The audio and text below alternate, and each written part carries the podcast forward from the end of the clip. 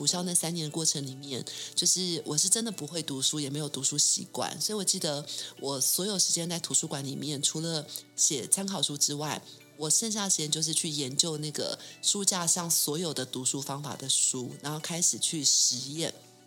所以我第二本书叫《行动图书馆女孩逆转胜》。那当时人家叫我“行动图书馆女孩”，就是因为我是一个就是带着各种参考书来到学校读书的人，所以要跟我借任何书都有。他们就叫我“行动图书馆女孩”。然后逆转胜是因为我研究了非常多的读书方法，所以我觉得也是因为那段经历造就我现在就是。第一个是我觉得我的意志力跟那个忍耐的功夫是很强的，然后第二个是我现在如果可以出一点学习的书，都是从那个时候开始累积做实验的，然后去翻转的这样子。那等一下有个问题哈，嗯、你这个已经开始翻转自己了，嗯，中间那个转折让你开始变成行动图书馆女孩，嗯，那个真正的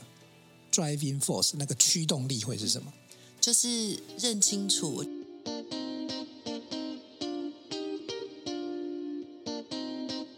可不可以跟我们提一下，你当初在书里面最后的那四封信的设计，还有你想要从这里面表达出来的部分？好，就是我这本书的副标叫做“从思考到有效行动”。那我觉得前半段访问大家应该已经感觉出来，就是所有的行动的开始，从思考开始。那后后半段叫做从懂事到奋发向上，其实就是我希望我能够写出一本跟一般的学习书不一样的地方，那也是我教书二十年来的一个初衷。那其实我觉得很多人也会觉得说，其实。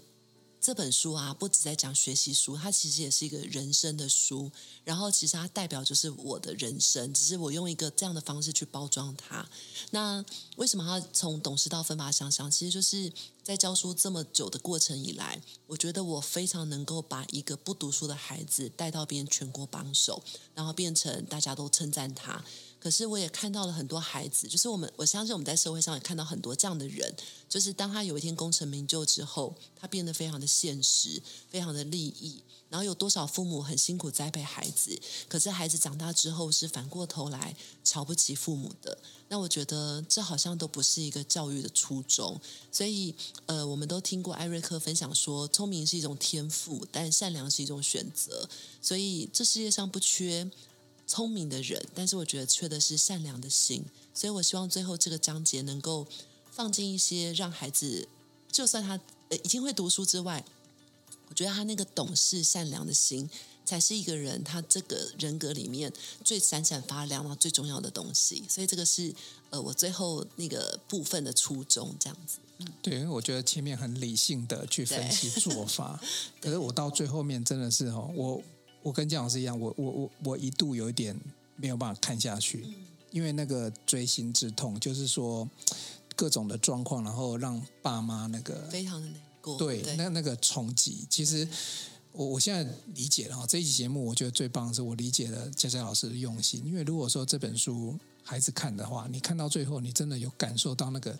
家长的那个那个就是换位思考的时候，嗯、那会真正的从懂事到奋发向上。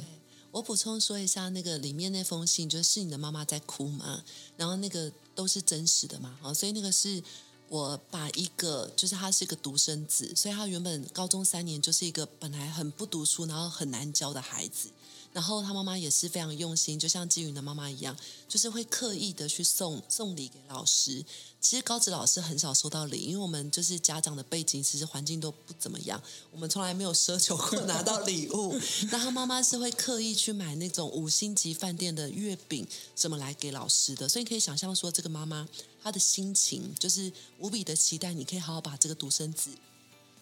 养养好，这样带他带好。那这个孩子他非常的不自律，然后非常的有他自己个个人的习性。三年之后，我接，其实中间非常历经折磨，然后最后他终于考上了国立大学。他妈妈就。非常的高兴，可是没想到考上国立大学，我也觉得我终于解脱了我的任务的时候，才是他给妈妈另外一个磨难的开始。所以就像故事上说的一样，就是他开始谈恋爱了，然后他各种的跟同学比较，他也要摩托车，他也要什么什么都要。然后他妈妈那时候打电话给我的时候，妈妈已经发现自己得到癌症了，然后他觉得他的儿子就算知道他得到癌症。儿子也没有任何的感觉，因为这个孩子从头到尾他的 focus 就不在他的父母身上，所以妈妈最后就告诉我说：“老师，我们一路把他培养得这么大，然后我的儿子终于好像独立的那一刻。”其实我觉得好像也没有什么，然后我很想告诉他说，其实我剩下的时间不多了，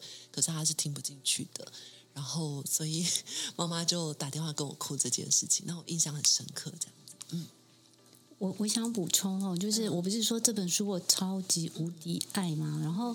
因为我我我跟佳佳老师走的路不一样嘛，我说我大学以前都没有认真读书，我是研究所以后到现在的这一刻，我每天就是很自觉、很自律。在做我该做的事嘛，所以我那时候，我我看到这本书的时候，我我刚一开始不是笑着说，哎，这本书就好像在写现在的我嘛。但是我有太多，你想想看，我人生有二十几年，我觉得是很后悔的。我觉得我太荒诞了。虽然说老天爷对我很好，但是我总会觉得我一直在弥补过去好像不认真的那一段的自己。所以我那时候有多希望说。这本书能够让所有的孩子们都看到，因为他们可以不需要像我走过我一样的路啊。我很想讲，不是每个人晃荡了以后，后来有一天他突然觉醒了，然后想要去努力。我觉得没有诶，我觉得我是突然有一天我觉醒了，我想要努力。那如果现在小孩子们都不需要走过我曾经走过的这个路，他们在过程当中很扎实的度过每一天，然后往他的目标前进。我觉得那个人的心是没有空虚感的。我虽然以前是光鲜亮丽，好像很厉害，可是事实上我的心是空的。我很怕别人拆穿我，其实我什么底子都没有。我觉得那是不一样，他们可以不需要经历我那个感觉。所以我后来。我真的就像佳佳老师那个书里面那个读上国立了以后，然后就对父母反而是不孝敬的。我是后来到了研究所以后，我知道我妈妈有对我有多付出，有多伟大，所以我后来的人生每一步，我真的常常都会想到我。它里面讲，你要每天你在过着你你现在过得这么快乐的时候，你有没有想过你的爸爸妈妈现在正在做什么？然后呢，你每天要想你爸妈一次，然后再来，你要让你的妈妈、爸妈想到你会笑。更精彩、更完整的节目，我们下一期见喽！想与故事超人分享你的心情吗？来信请寄到新竹县竹北市高铁东二路六号五楼，指北针故事超人收。我们将在节目中找时间回复您的信件。详细的地址资讯，请参考节目资讯页。